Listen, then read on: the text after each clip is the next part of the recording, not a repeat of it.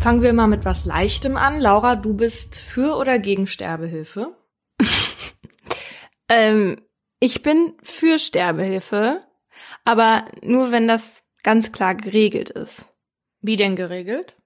Ja, also ich finde, es sollte jetzt nicht so sein, dass jemand sagt, ich will sterben und innerhalb von einem Monat ist das Ganze dann durch, mhm. weil Menschen können ja auch in einer Krise stecken und sich das dann wieder anders überlegen, weil das dann beispielsweise von einer depressiven Phase herkommt.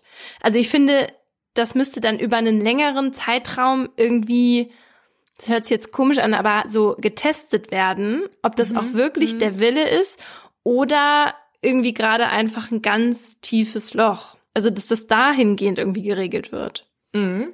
Ja, also tatsächlich ist ja noch nicht so viel geregelt. Nochmal zur mhm. Erinnerung, 2020 hat das Bundesverfassungsgericht entschieden, dass geschäftsmäßige Sterbehilfe in Deutschland nicht mehr verboten sein darf.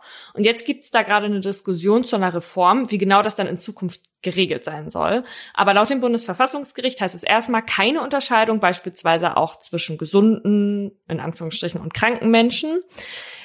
Findest du, dass es da irgendeine Art von Unterscheidung geben sollte zwischen bestimmten Menschen? Also vorausgesetzt, sie sind, sagen wir jetzt mal, 18 Jahre alt. Hm.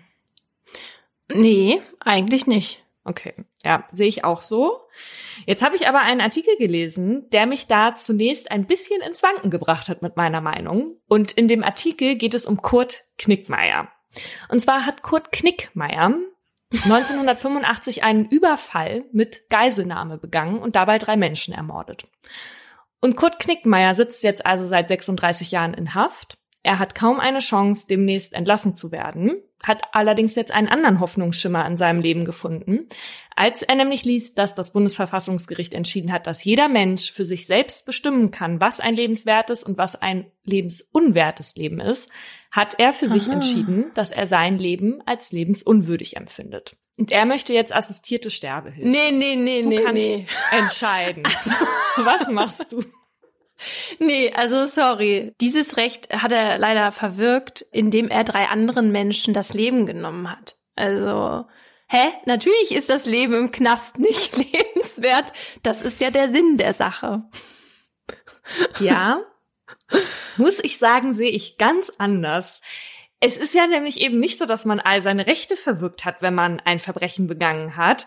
Ich habe bei ihm natürlich jetzt aber auch ein ganz anderes Gefühl als bei jemandem, der ein schweres Krebsleiden hat oder so. Ne? Aber wenn man der Meinung ist, dass alle Menschen ihr Recht auf selbstbestimmtes Sterben wahrnehmen dürfen, dann finde ich, wenn er die gleichen Regelungen durchlaufen würde wie Menschen in Freiheit, das wahrscheinlich in Zukunft auch machen müssen, dann darf da keine Unterscheidung gemacht werden zwischen alt und jung oder zwischen krank und in Anführungsstrichen gesund und auch nicht zwischen frei und gefangen. Doch.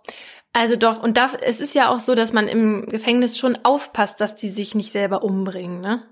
Und dass wenn sie jetzt auf, äh, also wenn da Suizidgefahr besteht, dass sie nochmal extra hingucken, keine Schnürsenkel und so weiter, weil sie sich eben nicht ihrer Strafe einfach so entziehen sollen. Weißt du? Genau. Aber die Frage ist ja, und das finde ich nämlich interessant, also was bringt Haft und Gefängnis. Ne? Also wir haben ja einmal den Abschreckungsgedanken. Wenn es jetzt darum geht, dass der Knast so schlimm ist, dass du lieber dir das Leben nehmen willst, dann funktioniert das ja schon. Ne? Dann ist man, sind andere schon abgeschreckt. So, dann die Sicherheit vor der Allgemeinheit wäre auch abgedeckt, wenn die Person sich selbst suizidiert. Und wie du schon sagst, das Einzige, worum es geht, ist die Sühne. Ne? Und genau, dann ja, in dem Fall. Mhm. Genau, aber die Frage ist ja, welche Inhaftierte würden so einen Antrag stellen auf Suizidhilfe? Das sind in der Regel wahrscheinlich eher die, die tatsächlich keinen Lichtblick am Ende des Tunnels haben, was eigentlich rechtlich ja nicht so sein darf. Also eigentlich muss ja jedem Gefangene eine Hoffnung gewährt werden auf Wiedereingliederung in das Leben. Aber wieso hat er das denn nicht? Also normalerweise, wenn man sich jetzt nicht komplett scheiße verhält, kann man ja auch mal rauskommen irgendwann noch. Weil er damals besondere Schwere der Schuld bekommen hat und weil er sich der Therapie verweigert. Dann würde ich es erst recht nicht gewähren. Also wenn er sich der Therapie entzieht, dann heißt das für mich auch, dass er sich offenbar nicht mit der Tat und auch nicht mit sich selbst auseinandersetzen will. Und dann finde ich, wäre es auch ehrlich gesagt ein bisschen fahrlässig, ihm das gleich zu gewähren. Ja, aber also, weißt du, der einzige Gedanke, der bei mir fruchtet, ist sozusagen, was macht das mit den Angehörigen der Opfer, ne? Dass die eine Art Rache bekommen, ne? Mhm, mh. Aber am Ende, wenn jemand lebenslang in Haft sitzt, sie haben doch sowieso jederzeit die Wahl, sich selbst zu suizidieren. Es geht doch im Grunde genommen nur um das Wie. Und deswegen, weil es am Ende jeder machen könnte, der es möchte, bin ich der Meinung, weil mhm. es einfach ja doch häufig passiert im Gefängnis, dann denke ich, haben auch sie ein Recht darauf zu bestimmen, wie, wenn sie es dann wirklich machen wollen. Und ich frage mich, ob bei jemandem, der 36 Jahre schon gesessen hat in Haft, ne, ob es wirklich einen Unterschied macht. Ob der jetzt noch zehn weitere Jahre in Haft sitzt und nicht rauskommt und dann da irgendwann stirbt, oder ob man ihm nicht einfach jetzt die Chance gibt, zu gehen, wie er das möchte, ohne dass er diese zehn Jahre jetzt ähm, partout noch absitzen soll. Also es geht mir jetzt im Speziellen um die, die wirklich keine Hoffnung auf Entlassung mehr haben, ne? Und demnach ihr Leben auch nicht mehr lebenswert finden.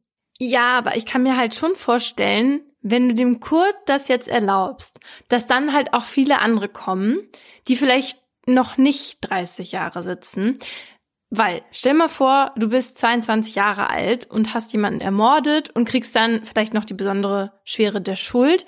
Dann sind das, keine Ahnung, mindestens 18, 19 Jahre, die da vor dir liegen. Also so lang, wie du lebst. Mhm. Das ist so ein krasser Kopffick für dich, der sich auch auf diese, auf diese Thematik wahrscheinlich auswirken kann.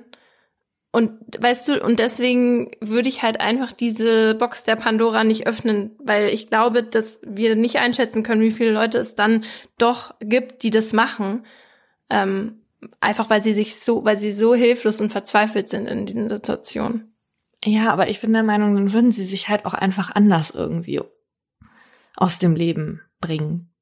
Aber es ist natürlich auch schwieriger, sich, also, ne, selber oder äh, assistiert ich glaube, wir müssen hier. Ehrlicherweise in Deutschland nicht. In Deutschland ist es aktuell viel einfacher, sich selbst zu suizidieren, als dass dein Antrag auf assistierten Suizid durchgeht. Zumindest jetzt noch. Okay, wir müssen einfach sagen, agree to disagree at this point, weil es sonst zu lange. Ja, also wenn ihr noch mehr über Kurt Knickmeier äh, erfahren möchtet, die Süddeutsche hat da einen tollen Artikel zugeschrieben, den wir euch in der Folgenbeschreibung verlinken. Und damit herzlich willkommen bei Mordlust, einem Podcast der Partner in Crime. Wir reden hier über wahre Verbrechen und ihre Hintergründe. Mein Name ist Paulina Kraser. Und ich bin Laura Wohlers. In jeder Folge gibt es ein Oberthema, zu dem wir zwei wahre Kriminalfälle nacherzählen, darüber diskutieren und auch mit Menschen mit Expertise sprechen. Wir reden hier auch manchmal ein bisschen lockerer miteinander. Das hat aber nichts damit zu tun, dass uns die Ernsthaftigkeit fehlt. Das ist für uns so eine Art Comic Relief, damit wir zwischendurch auch mal wieder aufatmen können. Das ist aber natürlich nicht despektierlich gemeint. Heute geht's um die elterliche Sorge, die ihr wahrscheinlich eher als Sorgerecht kennt. So für mich als jetzt nicht Scheidungskind und nicht Mutter ist das jetzt ein Begriff, mit dem ich persönlich noch nicht so viel zu tun hatte.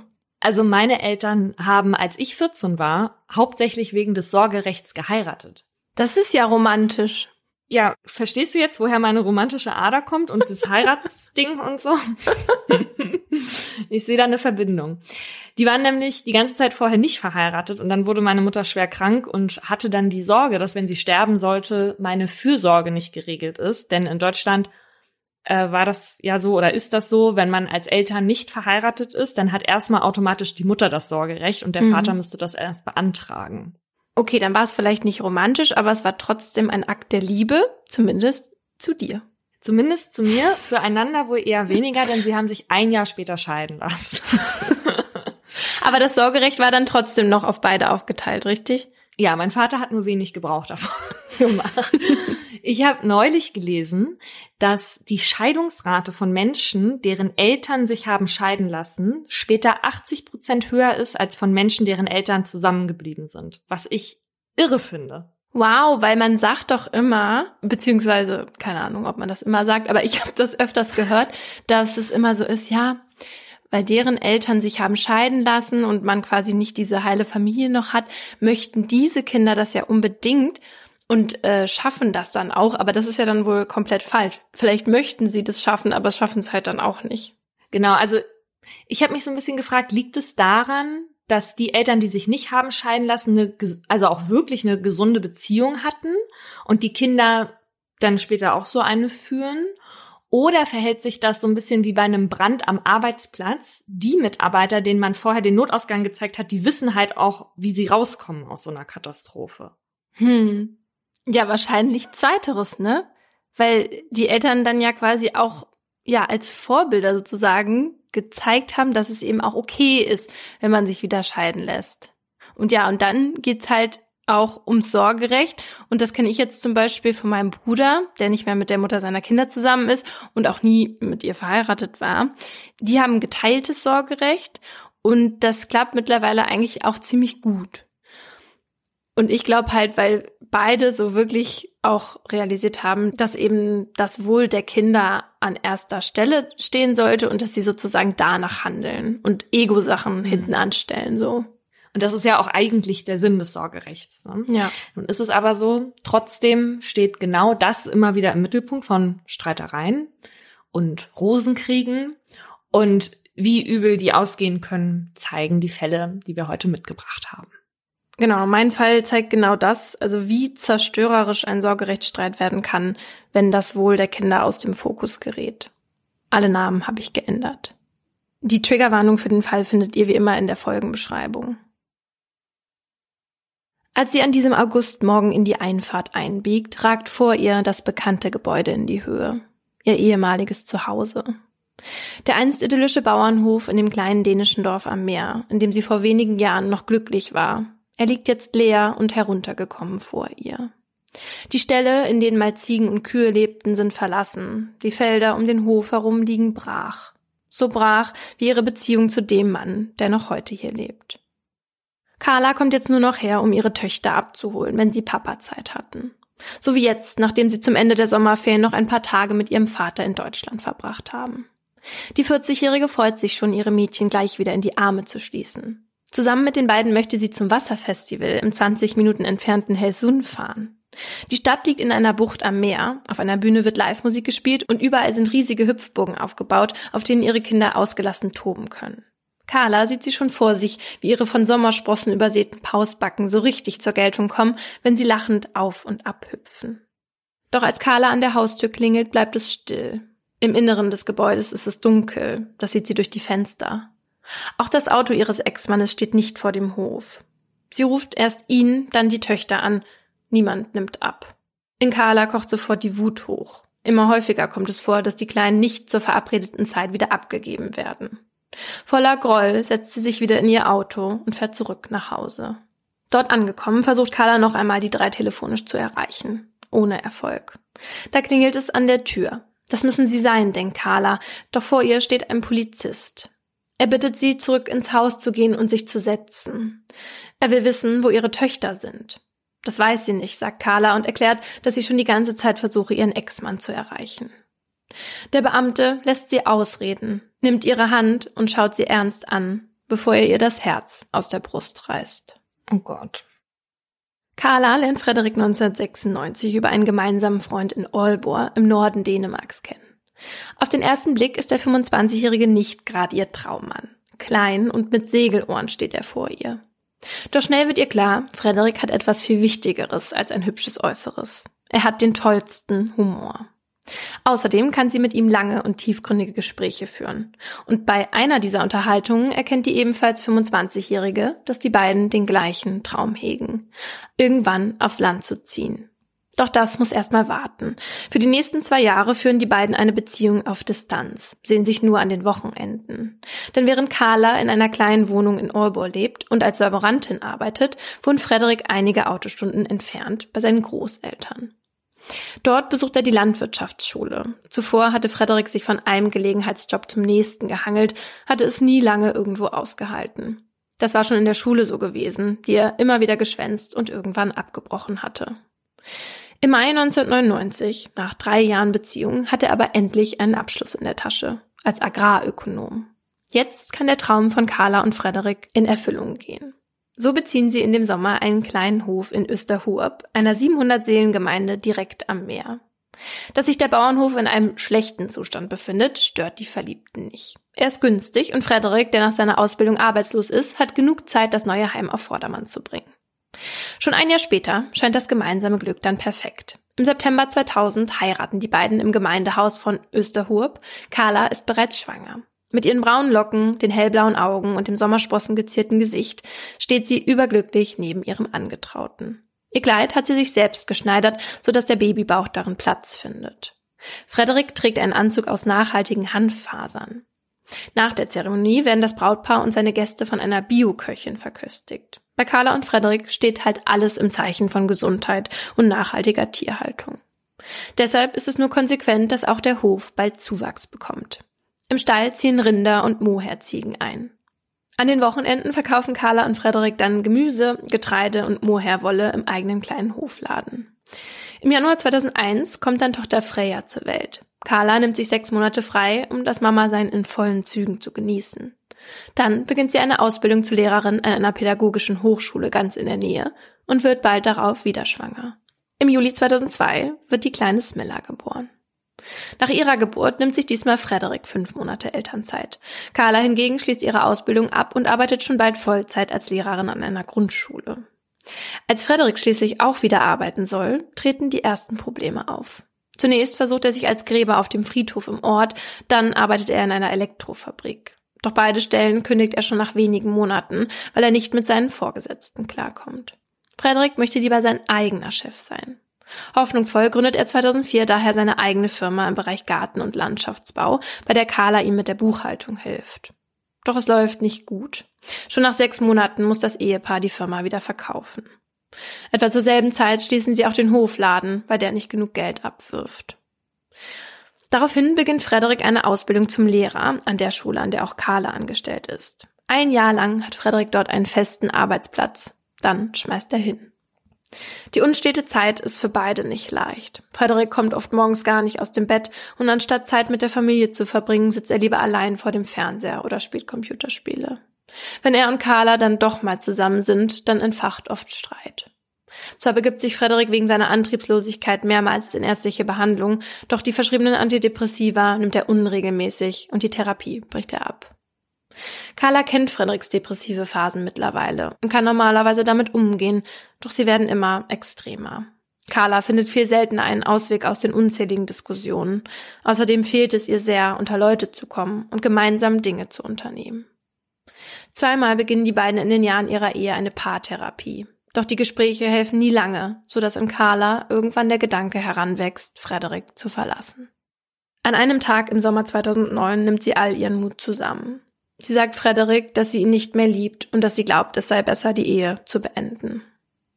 Frederik wird wütend. Er erklärt ihr, er sei glücklich mit seinem Leben. Die beiden fangen an zu streiten und jetzt macht Frederik erstmals klar, worum es ihm bei einer möglichen Scheidung von Carla geht. Sie solle ja nicht glauben, dass er ihr dann die Kinder überlasse. Carla kann ihn beruhigen und am Ende schafft Frederik es, sie zu überreden, der Beziehung bis zu den anstehenden Sommerferien noch eine Chance zu geben. Aber auch der gemeinsame Urlaub mit den Töchtern kann das Ruder nicht mehr rumreißen. Carla weiß, dass es das Richtige ist und so zieht sie schließlich nach neun Jahren Ehe aus und nimmt Freya und Smiller mit. Die Streitereien enden aber nicht mit dem Beziehungsaus. Für Carla fühlt es sich so an, als sei jetzt ein Wettstreit um die Kinder ausgebrochen. Schnell werden die Probleme dann auch vor dem örtlichen Familiengericht ausgetragen. Obwohl sich die Eltern schon bald darauf einigen, dass sie das Sorgerecht teilen und die Mädchen wochenweise zwischen ihnen wechseln sollen, sind sie sich bei allem anderen uneinig.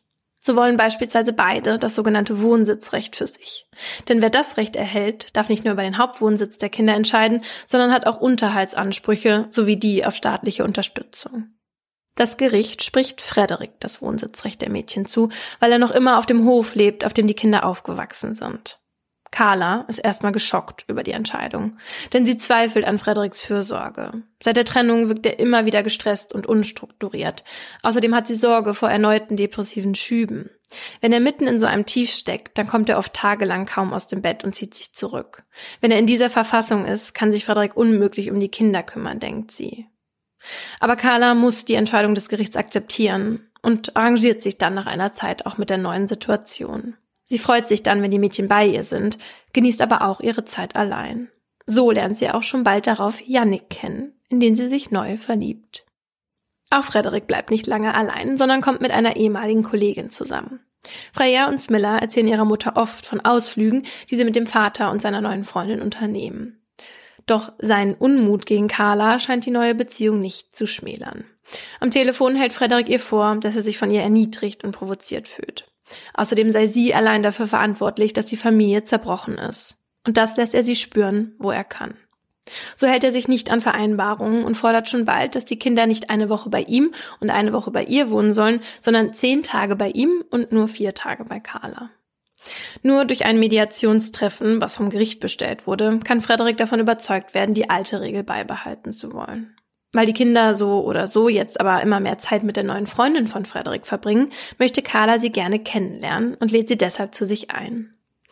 Als Frederik von dem Treffen hört, rastet er komplett aus und macht beiden Frauen Vorwürfe. Das geht so weit, dass er seine neue Beziehung nach eineinhalb Jahren beendet. Etwa zur selben Zeit entscheidet sich Carla mit Yannick ein großes Backsteinhaus im zehn Kilometer entfernten Ort Els zu kaufen und bald darauf zu heiraten. Yannick hat selbst Kinder, mit denen sich auch Freya und Smilla gut verstehen. Für jedes soll es ein Zimmer im neuen Haus geben. Carlas Töchter sind aufgeregt und erzählen natürlich auch Papa Frederik davon, der nicht begeistert ist von der heilen Patchwork-Familie und den Umzugsplänen seiner Ex. Warum? Warum? Mi, mi, mi, mi. Deshalb erklärt er Carla kurze Zeit später, dass er ebenfalls vorhabe, umzuziehen. Und er will Smilla und Freya mitnehmen ins 200 Kilometer entfernte Frederesche. Carla ist wie vor den Kopf gestoßen. Sofort wendet sie sich an das Familiengericht, um das Wohnsitzrecht auf sie übertragen zu lassen. Doch bei dem Termin vor dem Jugendamt tut Frederik plötzlich so, als würde er gar nicht umziehen wollen. Carla kann nicht fassen, was sie da hört, und stellt ihren Ex zur Rede. Daraufhin erklärt Frederik ihr, wenn ich euch nicht bekomme, bekommt euch niemand. Es ist ein Freitag, Anfang Juni 2011, an dem die Kinder von der Schule nach Hause kommen und Carla erzählen, dass es ihr letzter Schultag hier war, weil sie nächsten Montag in Frederescher zur Schule gehen würden. Papa habe sie da schon angemeldet. Carla weiß nicht, was los ist. Frederik hatte ihr zwar in einer E-Mail erklärt, dass er mit den beiden Kindern dorthin umziehen will, aber nicht wann und wie. Und dann steht ihr mittlerweile Ex-Mann plötzlich mit seinem vollbepackten roten Suzuki vor dem Haus, in dem Carla jetzt mit Yannick und seinen Kindern lebt. Carla steht da wie eine Salzsäule, als Frederik Freya und Smilla auffordert, ihre Sachen zu packen. Freya macht, was Papa sagt, aber Smilla klammert sich an Carlas Bein. Ich will nicht wegziehen, sagt sie immer wieder. Die Polizei wird dich mitnehmen, wenn du nicht mitkommst, droht Frederik der Achtjährigen. Doch es hat keinen Zweck. Smilla löst sich einfach nicht von Carlas Bein und so geht am Ende nur Freya mit in die kleine Ferienwohnung in Frederescia, die Frederik übergangsweise angemietet hat. In den nächsten Tagen klingelt Carlas Telefon immer wieder. Es ist Frederik, der versucht, auch Smilla zum Umzug zu bewegen. Doch die Kleine ist sich sicher. Sie möchte bei ihrer Mama bleiben. Zwei Wochen später entscheidet dann zu Carlas Erleichterung auch das Gericht, dass die Kleine bis zu einer neuen Verhandlung über das Wohnsitzrecht bei ihrer Mutter wohnen soll. Frederik ist natürlich außer sich vor Wut. Wenn du nicht aufhörst, mich unter Druck zu setzen, passieren die grausamsten Dinge, droht er Carla daraufhin am Telefon. Und sie solle vorsichtig sein und immer wieder über ihre Schulter gucken. Carla hat inzwischen Angst vor ihrem Ex-Mann. Dass er den Kindern etwas antut, kann sie sich aber nicht vorstellen. Deshalb hält sich Carla auch an die Abmachung, die für die kommenden Sommerferien geplant ist. Freya und Smiller sollen die ersten drei Wochen bei ihrem Vater verbringen und die restlichen bei ihrer Mutter. Die Freizeit soll ihnen gut tun, denn das ständige Streiten der Eltern geht auch an den Kindern nicht spurlos vorüber. Ihre LehrerInnen haben längst festgestellt, dass die Mädchen nervös wirken und immer häufiger mit ihren MitschülerInnen aneinander geraten. Doch harmonisch verlaufen die Sommerferien nicht. Frederik hat eine mehrtägige Reise nach Paris geplant, aber Smilla weigert sich erneut mitzukommen. Als der Vater sie bei Carla abholen will, versteckt sie sich in ihrem Zimmer und fängt an zu weinen. Sie befürchtet, dass er sie im Anschluss in seine Wohnung bringt. Frederik ist sich sicher, dass Carla daran schuld ist. Sie habe Smilla gegen ihn aufgehetzt, wirft er ihr vor. Aber Carla kann und will ihre Tochter nicht umstimmen, und so fährt Frederik allein mit Freya in die französische Hauptstadt. Im Urlaub beichtet nun aber auch Freya ihrem Vater, dass sie lieber bei ihrer Mutter wohnen möchte. Das Familiengericht untermauert kurz darauf auch diese Entscheidung. Noch in den ersten Ferienwochen erhält Carla das vorläufige Wohnsitzrecht für beide Kinder. Die Mädchen sollen bis zum abschließenden Gerichtsverfahren bei ihr wohnen. Carla ist einfach nur glücklich darüber. Aber sie weiß auch, was das für ihren Ex-Mann bedeutet. Denn Frederik ist inzwischen seit einem Jahr arbeitslos und der Hof steht kurz vor der Zwangsversteigerung. Das Wohnsitzrecht war der letzte Strohhalm, an den er sich geklammert hat. Nachdem er Carla dann bittet, zum Ende der Sommerferien doch noch einmal mit beiden Kindern in den Kurzurlaub nach Deutschland fahren zu dürfen, sagt Carla ja, weil sie weiß, wie viel ihm das bedeutet. Und so holt Frederik die Töchter am 10. August 2011 bei ihr ab. Zwei Tage später sitzt Carla in ihrem schönen neuen Backstein zu Hause. Neben einem Polizisten, der ihr die Hand hält und ernst in die Augen blickt. Der Mann erklärt ihr, dass Frederik Suzuki in einem Waldstück in Brandenburg gefunden wurde. Ausgebrannt. Auf dem Rücksitz lagen die Leichen von zwei Kindern. Schnell fügt der Beamte hinzu, dass die Umstände noch nicht geklärt seien und es sich auch um andere Kinder handeln könne. Doch Carla weiß es ohne Zweifel. Es sind ihre Töchter und Frederik hat sie getötet. Als ihr das klar wird, laufen in ihrem Kopf Filmszenen ab, in denen sich Mütter schreiend und weinend auf den Boden werfen vor Schmerz. Doch sie tut nichts dergleichen. Stattdessen wünscht sie sich ganz fest, dass Frederik überlebt hat. Nicht aus Mitleid, sondern weil sie ihm nicht gönnt, dass er im Gegensatz zu ihr jetzt mit den Mädchen vereint sein darf. Oh. Alter. Mhm. Also ja, aber Alter. Was Carla an diesem Tag schon weiß, bestätigt kurze Zeit später die Obduktion. Freya und Smilla sind tot, gestorben an einer Rauchgasvergiftung und Verbrennungen. In den Körper der Mädchen wurden Rückstände des Wirkstoffs Zopiklon gefunden, ein Bestandteil, der normalerweise in Schlafmitteln zu finden ist. Im und um das Auto herum konnte außerdem Benzin nachgewiesen werden und Frederik daraufhin festgenommen. Im Februar 2012, sechs Monate nach dem Tod der Kinder, kommt es zur Verhandlung vor dem Landgericht Potsdam. Als Frederik den Saal betritt, können die Fotografinnen nur kurz einen Blick auf ihn erhaschen. Der 41-Jährige hat Geheimratsecken, seine hohe Stirn liegt in tiefen Falten, die Augen sehen klein und müde aus, unter denen dunkle Tränensäcke liegen. Als er sein Gesicht mit einem Blatt Papier abschirmt, können die Prozessbeteiligten seine rechte Hand sehen. Die Narben darauf erinnern hier alle daran, was ein Vater seinen Kindern angetan hat. In der Nacht zum 12. August 2011 ist Frederik nämlich nicht auf dem Weg nach Dänemark wie verabredet. Stattdessen steuert er Berlin an. Hinter ihm auf der Rückbank sitzen Smilla und Freya. Sie sind müde, genau wie ihr Vater. Kurz vor Berlin hält Frederik den Wagen dann kurz an und gibt beiden Mädchen eine Schlaftablette. Die neun- und zehnjährigen schlafen ein, als ihr Vater wieder aufs Gaspedal drückt. Gegen 2.30 Uhr fährt Frederik von der Autobahn ab und biegt in ein Waldstück bei Nauen im Landkreis Haveland ein. Der rote Suzuki rollt tief in den Wald und kommt schließlich zwischen einigen Tannenbäumen zum Stehen. Dort steigt Frederik aus, geht zum Kofferraum und holt zwei Benzinkanister hervor. Jeder Behälter fast fünf Liter Kraftstoff. Er verschüttet den Inhalt erst übers, dann ins Auto. Schließlich setzt er sich auf den Fahrersitz und drückt auf sein Feuerzeug. Während sich daraufhin eine rote Stichflamme in Sekundenschnelle wie ein Feuerball im Auto ausbreitet, wirft sich Frederik aus der Fahrertür auf den kühlen Waldboden. Es ist fast vier Uhr morgens, als sich der 40-Jährige zurück zur Landstraße schleppt. Im Straßengraben läuft er in Richtung Bundesstraße, bis er schließlich auf einen Lastwagenfahrer trifft. Auf Englisch fragt er immer wieder nach der Polizei. Als die Beamten schließlich eintreffen, erklärt Frederik, dass sein Auto brenne. Er sei in den Wald gefahren und dann habe der Wagen ganz plötzlich in Flammen gestanden. Zwei Kinder seien darin. Frederik zittert am ganzen Körper, als er das erzählt. Er wird noch in der Nacht ins Krankenhaus eingeliefert. In der rechten Gesichtshälfte, am rechten Unterarm und am linken Handrücken hat er Verbrennungen zweiten Grades. An der rechten Hand auch die dritten Grades an der, die jetzt das Blatt Papier ganz festhält, um seine Identität vor den blitzenden Kameras zu verstecken. Carla ist bei diesem Prozess als Nebenklägerin dabei. Der Mann, den sie mal geliebt hat und mit dem sie neun Jahre verheiratet war, ist angeklagt, ihre gemeinsamen Kinder ermordet zu haben. Gleich zu Anfang der Verhandlung gesteht Frederik. Er habe die Mädchen aber vor allem sich selbst mit dem Brand töten wollen. Den Tatentschluss habe er erst am Abend seiner geplanten Rückkehr gefasst. Es sei eine Impulshandlung gewesen. Er habe seinen Töchtern nicht zumuten wollen, ohne ihn weiterleben zu müssen, und so steckte er den Wagen in Brand, als sie alle drei darin saßen. Die Schlaftabletten habe er den Kindern nur gegeben, weil sie zuvor wie so oft über Übelkeit geklagt hätten. Aber erst als sie bereits schliefen, habe sein Plan Gestalt angenommen. Doch vieles spricht gegen eine Kurzschlussreaktion. Da Frederik die Kanister bereits in Dänemark mit Benzin befüllte und mitnahm, obwohl in seinem kleinen Suzuki ohnehin zu wenig Platz fürs Gepäck war. Auch die Schlaftabletten weisen laut Staatsanwaltschaft nicht auf eine unüberlegte Tat hin. Er hatte sie sich erst kurz vor dem Trip nach Deutschland verschreiben lassen und mehrere Hinweise auf der Verpackung, wonach das Medikament nicht für Kinder geeignet sei, ignoriert. Darüber hinaus weiß von der angeblichen Reisekrankheit der Mädchen vor Gericht weder Carla noch die Großmutter der Kinder. Mehrere ZeugInnen sagen außerdem aus, wie penibel Frederik auf die Gesundheit von Freya und Smilla geachtet habe. Ihnen zu hoch dosierte Schlaftabletten zu geben, passe nicht zu ihm.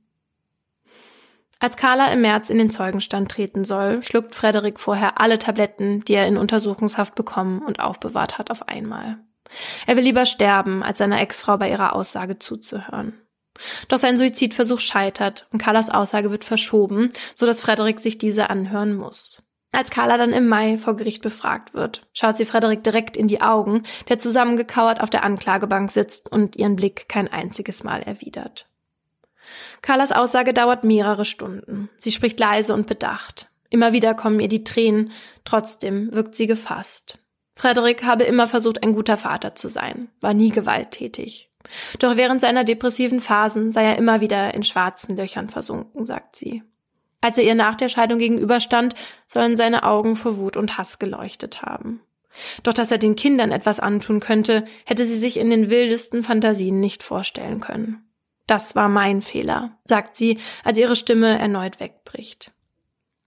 Sowohl Carla als auch Frederiks Mutter und seine Ex-Freundin bestätigen seine Erkrankung an Depressionen.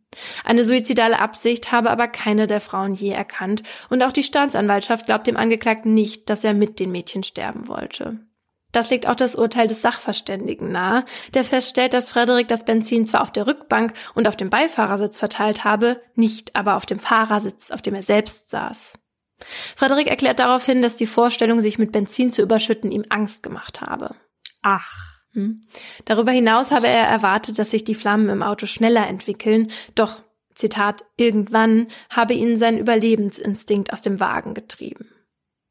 Seine Kleidung erzählt eine andere Geschichte. Sie ist weder von starken Brandspuren gezeichnet, noch finden sich Partikel vom Waldboden darauf, auf dem sich Frederik anschließend gewälzt haben will, um die Flammen zu löschen. Verschiedene Sachverständige, darunter ChemikerInnen und BiologInnen, lassen wenig Zweifel daran, dass Frederik nicht, wie er sagt, irgendwann, sondern schon nach wenigen Sekunden aus dem Auto ausgestiegen ist. Nach elf Verhandlungstagen steht das Urteil fest. Frederik wird des zweifachen Mordes für schuldig befunden. Wenn der Vorsitzende das Urteil begründet, starrt der mittlerweile 41-jährige Kaugummi kauen zu Boden. Er habe laut des Richters aus niedrigen Beweggründen sowie heimtückisch gehandelt. Er habe die Kinder getötet, um sie seiner Ex-Frau zu entziehen und um sie dafür zu bestrafen, dass sie ihn verlassen und damit seinen persönlichen Lebenstraum von einer glücklichen Familie zerstört hat. Nachdem sein Plan mit den Töchtern umzuziehen gescheitert war und er befürchten musste, das Wohnsitzrecht gänzlich zu verlieren, habe er sich entschlossen, sie zu töten, um zu verhindern, dass sie mit der Mutter und ihrem neuen Mann zusammenziehen. Damit habe er das Lebensglück seiner geschiedenen Ehefrau, auf das er neidisch war, um den Preis des Lebens seiner Kinder zerstört, so der Vorsitzende. Ein psychiatrisches Gutachten hatte zwar ergeben, dass Frederik an einer kombinierten Persönlichkeitsstörung mit narzisstischen, zwanghaften und emotional instabilen Zügen leide und wiederkehrende depressive Episoden habe, seine Wahrnehmung der Realität davon aber nicht beeinträchtigt sei. Somit wird Frederik als voll schuldfähig eingestuft. Es war kein Akt des Hasses, sondern ein Akt der Liebe. Ich bin fürs Leben gestraft, mehr können Sie mich nicht strafen. Ich bitte nicht um Vergebung, denn ich kann mir nicht einmal selbst verzeihen, hatte Frederik noch vor seinem Urteil gesagt, und trotzdem, wenig später reicht sein Anwalt einen Antrag auf Revision beim Bundesgerichtshof ein. Doch der lehnt ab. Vier Jahre sitzt Frederik anschließend im Gefängnis in Deutschland, dort, wo er sein Verbrechen begangen hat und wo die deutschen Behörden für die Strafverfolgung zuständig sind.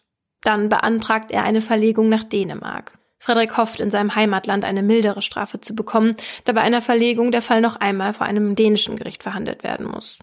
Doch auch dieses verurteilt ihn zu einer lebenslangen Haftstrafe.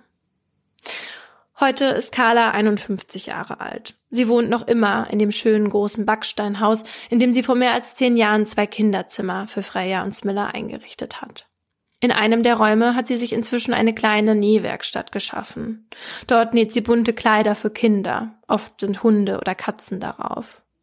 Auf dem Bett sitzen noch immer die Teddybären ihrer Mädchen und im Büro, das einmal Freyas Zimmer war, liegt noch immer ein Buch über Justin Bieber, Freyas großes Idol. Kurz nachdem die Kinder starben, war Carlas größte Angst, in einem Sumpf zu landen, der Welt nie wieder mit einem gesunden Geist begegnen zu können. Aber sie hat nie aufgegeben. Das hätten Freya und Smilla auch nicht gewollt. So hat Carla gelernt, sich über die kleinen Dinge zu freuen, denn die machen den Kummer erträglich. Aber ab und zu fragt sie sich, wie die Menschen hier wohl über sie denken. Alle wissen, dass sie die Frau ist, deren Kinder tot sind. Oft haben sie und Yannick deshalb überlegt, irgendwo neu anzufangen, aber Carla geht gern ans Grab ihrer Töchter, manchmal täglich. Sie hatte sich damals dafür entschieden, Smilla und Freya zusammen in einem Sarg zu beerdigen. Auf der kleinen Fläche darüber liegen heute zwei Steine, in die ihre Vornamen und Geburtsdaten eingraviert sind. Den Todestag hat Carla weggelassen. Der Tag, an dem auch ein Teil von ihr starb. Ihre Identität als Mutter. Hinter den Steinen ragt eine kleine Kiefer in die Höhe. Es war ihr Weihnachtsbaum gewesen, als sie die Feiertage nach der Scheidung zum ersten Mal alleine mit den Kindern verbrachte.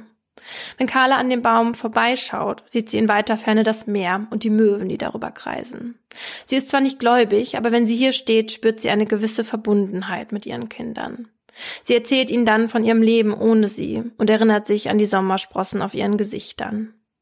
Bevor sie nach Hause geht, stellt sie oft eine Schale mit Süßigkeiten auf die Steinbank neben dem Grab. Denn sie weiß, wie viele Kinder hier vorbeikommen, die genau wie sie noch jeden Tag an Freya und Smilla denken.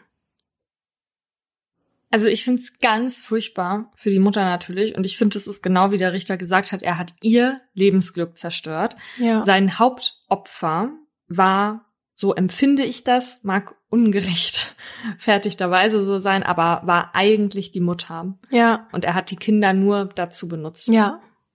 Und ich denk mir so, also wie unnötig, ja. Wieso kannst du nicht erstmal gucken, wie das in Zukunft läuft? Also Mhm. Es ging, es war ja jetzt nicht so, dass sie äh, ins Ausland ziehen wollte oder ihm keinen Umgang mit den Kindern geben wollte oder irgendwas, ja. Also ich finde es so, wie kann das die bessere Lösung sein, ja? Also, das ist keine Lösung. Das ist halt einfach nur Rache. Ja. Also, da das Gericht ja auch noch festgestellt hat, dass es offenbar nicht so war, wie er gesagt hat, dass er ja. sich eigentlich äh, hätte umbringen wollen. Weißt du, und das ist dann auch noch so, er kann nicht mal dazu stehen, zu seiner eigentlichen Tat, sondern tut so, als hätte er sich dann noch selbst suizidieren wollen. Ja, genau. Aber selbst das ergibt auch keinen Sinn, warum er das mit den Kindern zusammen gemacht hat. Die Kinder hatten eine liebende, sich kümmernde Mutter. In keiner Welt wäre es eine Lösung gewesen, sie mitzunehmen. Nee, genau. Und sie hatten da jetzt auch dieses neue Haus. Da war noch ein neuer Mann, da waren noch andere Kinder, mit denen sie sich verstanden haben. Und man denkt sich halt auch so, okay, in der Nacht, weißt du, diese Sache passiert und dann denkt er sich direkt eine Lüge aus, ja. Wenn mhm. doch offenbar er sich gerade selbst auch suizidieren wollte und das halt nicht daran gescheitert ist. Also, äh, wie schnell schaltet man da und denkt sich dann wieder eine Lüge direkt aus und also, ganz schlimm. Der hat eins im Kopf. Ich, ich, ich. Ja. Und so ein Fall, wo halt ein Vater seine Kinder tötet, weil es irgendwie Sorgerechtsstreit gibt, das ist jetzt tatsächlich kein totaler Einzelfall oder so, weil während ich hier nach einem Fall gesucht habe, gab es mehrere Schlagzeilen von wegen Vater tötet in Sorgerechtsstreit mit Ehefrau fünfjährigen Sohn, Vater tötet seine Tochter und sich selbst oder halt sowas ähnliches. Und es ist auch in einigen Fällen tatsächlich ja so, dass sie sich nach so einer Tat dann auch suizidieren. So ähnliche Taten, also jetzt mal weg vom Sorgerechtsstreit, kennen wir auch schon als erweiterten Suizid, bei dem aber oft altruistische Motive vorherrschen. Also wo der Täter oder die Täterin dann wirklich fest daran glaubt, dass die Entscheidung jetzt im Interesse aller sei. Ja, also vermeintlich altruistische Motive. Mhm. So sehen Sie das.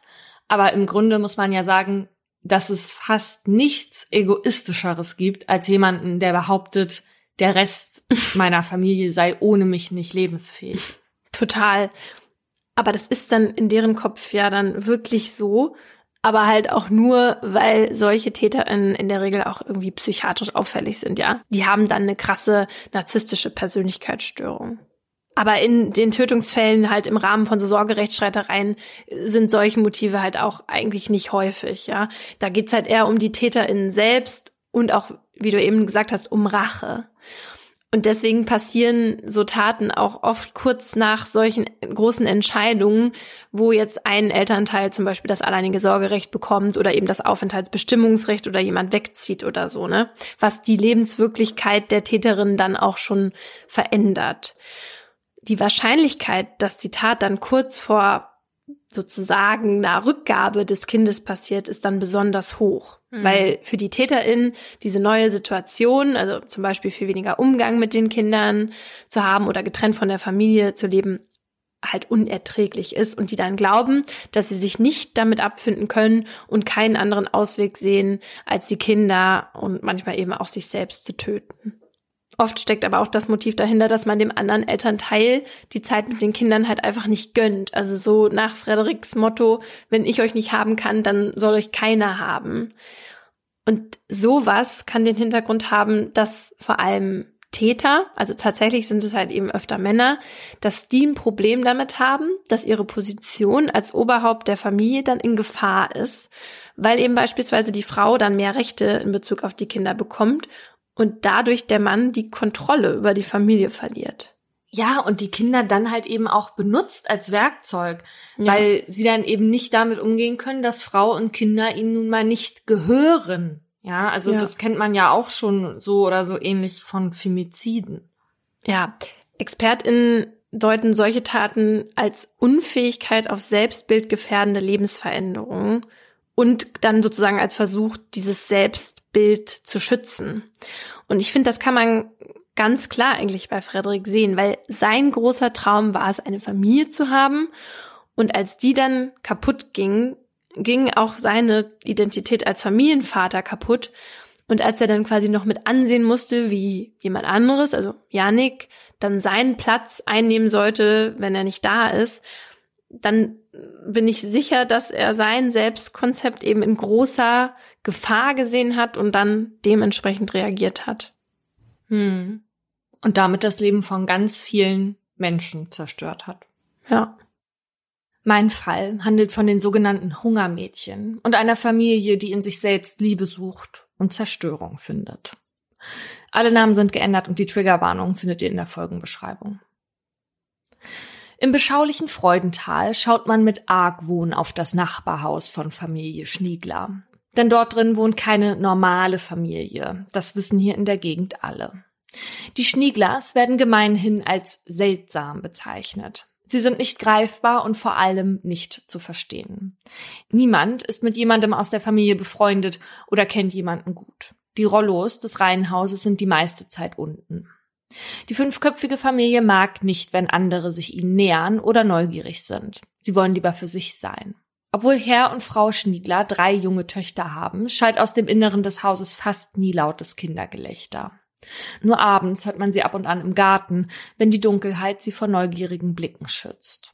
Familie Schniegler ist ein großes Mysterium und eine Gefahr, vor allem für sich selbst. Die Schnieglers kommen im Jahr 1980 nach Freudenthal und beziehen dort das Reihenhaus, was sie später auch kaufen. Helge Schniegler ist damals Handelsvertreter für Türen, Tilda medizinische Fachangestellte. Die beiden lassen sich im 2000 Seelendorf nieder, um hier ihre Familie zu gründen. Zwischen 1983 und 88 bringt Tilda drei Töchter zur Welt. Alle tragen den Buchstaben S vorne. Die erste Tochter wird Solvig getauft, die mittlere trägt den Namen Sabia und das Nesthäkchen wird Silvi gerufen. Während die kleine Silvi noch zu Hause von ihren Eltern großgezogen wird, besuchen Solvig und Sabia bereits dieselbe Grundschule. Von außen scheinen die Mädchen ganz normal, doch die Geschwister fallen vor allem bei der Lehrerschaft auf.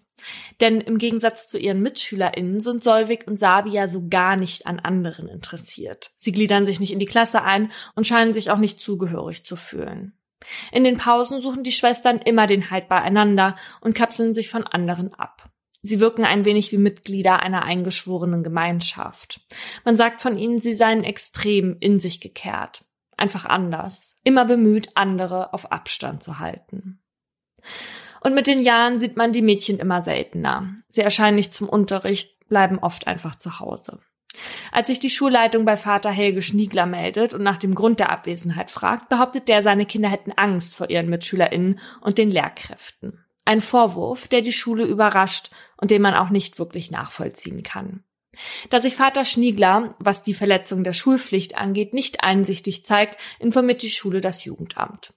Dort wird für die Schnieglers eine Akte angelegt, die sich im Laufe der nächsten Jahre prall füllen und einen erbitterten Kampf von Vater Schniegler gegen jede Behörde dokumentieren wird, die es wagt, sich in seine Familienstruktur einmischen zu wollen.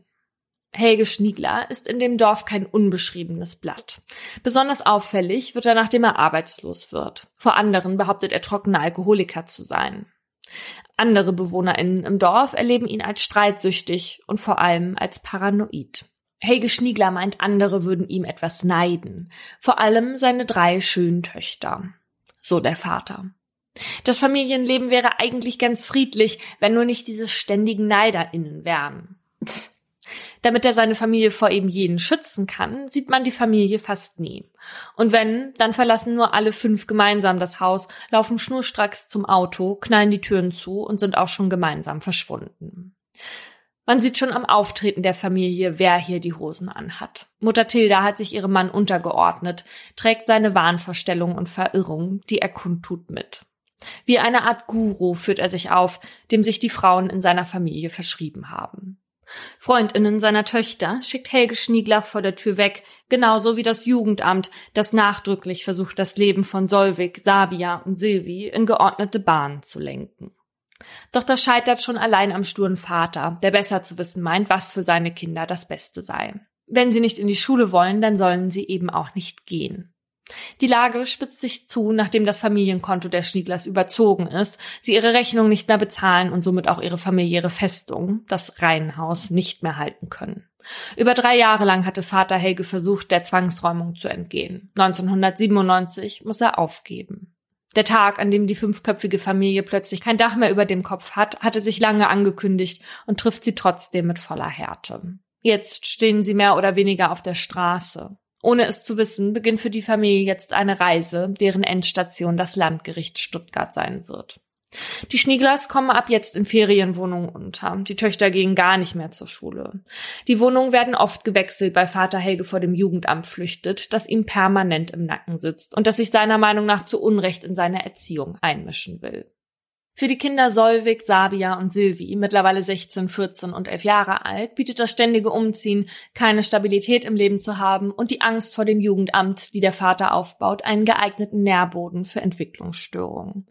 Die drei spielen nicht wie andere Kinder, sie lernen nicht wie andere Kinder und sie essen auch nicht wie andere Kinder. Das ständige Hin und Her schlägt auf die Psyche. Es ist 1999 und die Schniegler sind gerade in einem Versteck in Bad Mergentheim untergekommen, als das Katz-und-Maus-Spiel ein vorläufiges Ende nimmt. Am 20. August stürmen sieben Polizisten nach zweijähriger Suche das provisorische Heim der Schnieglers.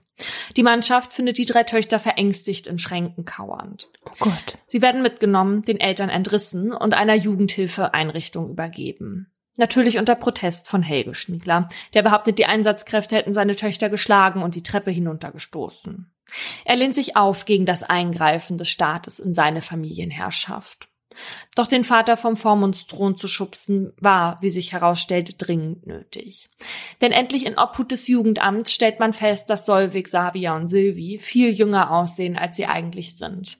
Allesamt sind sie unterernährt, sehen zerbrechlich aus. Die Knochen treten unter der Haut hervor.